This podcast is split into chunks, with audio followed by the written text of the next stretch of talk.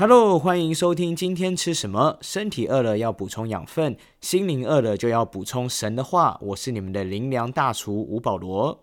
今天要跟大家分享的题目叫做“不是用看的”。经文出自路加福音十七章，有一句成语叫做“眼见为凭”，意思是看到才相信。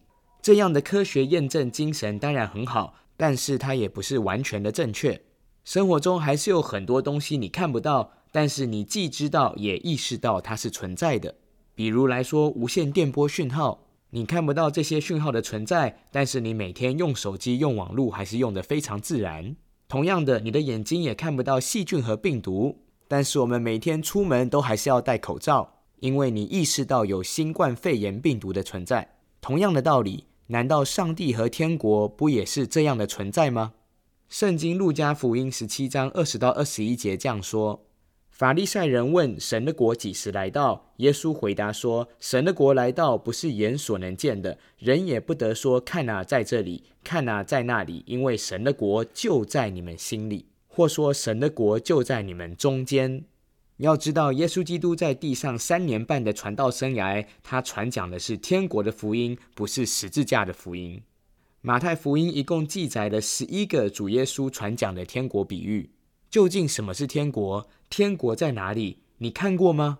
法利赛人就是因为一直听耶稣说天国，却从来没有看过，也不晓得在哪里，所以来咨询耶稣。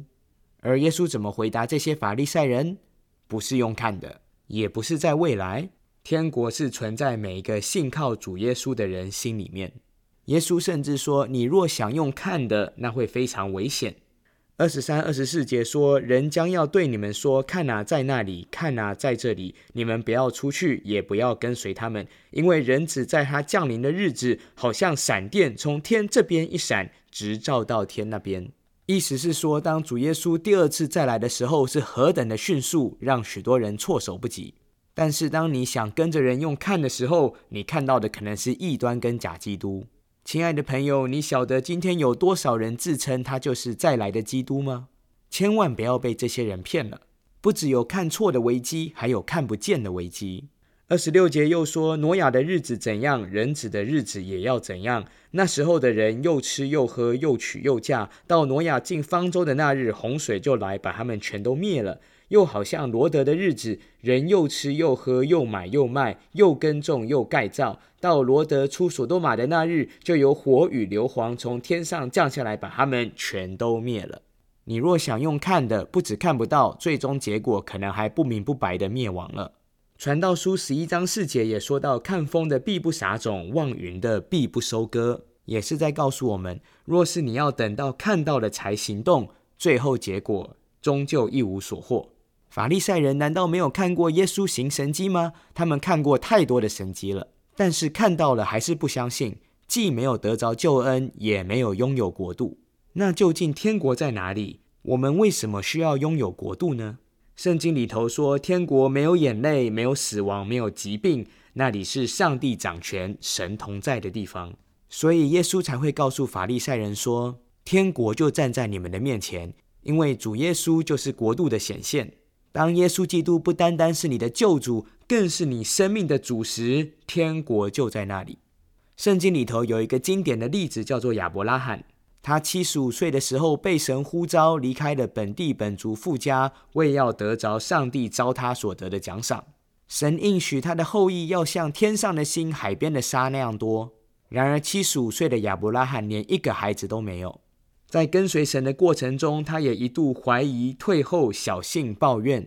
一个经典的事件发生在创世纪十五章。这是以后耶和华在异象中有话对亚伯兰说：“亚伯兰，你不要惧怕，我是你的盾牌，必大大的赏赐你。”亚伯兰说：“主耶和华啊，我既无子，你还赐我什么呢？并且要承受我家业的是大马色人以利以谢。”亚伯兰又说：“你没有给我儿子，那生在我家中的人就是我的后世。”亲爱的朋友，你有没有觉得这句话听起来酸酸的呢？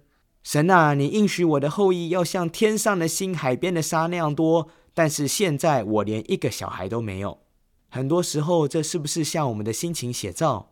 神啊，你应许我这个；神啊，你应许我那个，但是现在眼前我就是什么都看不到。因为看不到，所以我们常常冷淡退后。但是今天我要跟你说，上帝的国度和奖赏不是用看的。上帝怎么回应亚伯拉罕的话呢？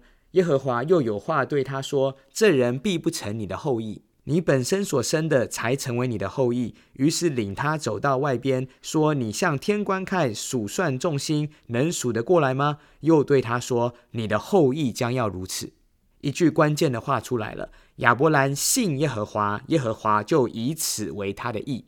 当神再次向亚伯拉罕保证他的应许，亚伯拉罕相信了。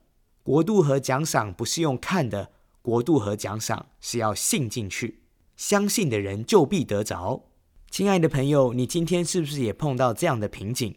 神啊，我看不到你的应许，我看不到你的承诺，我看不到你的预备。我财务的需要在哪里？我的婚姻对象在哪里？我的下一份工作在哪里？上帝要回答你说：孩子不是用看的，而是你是否愿意相信？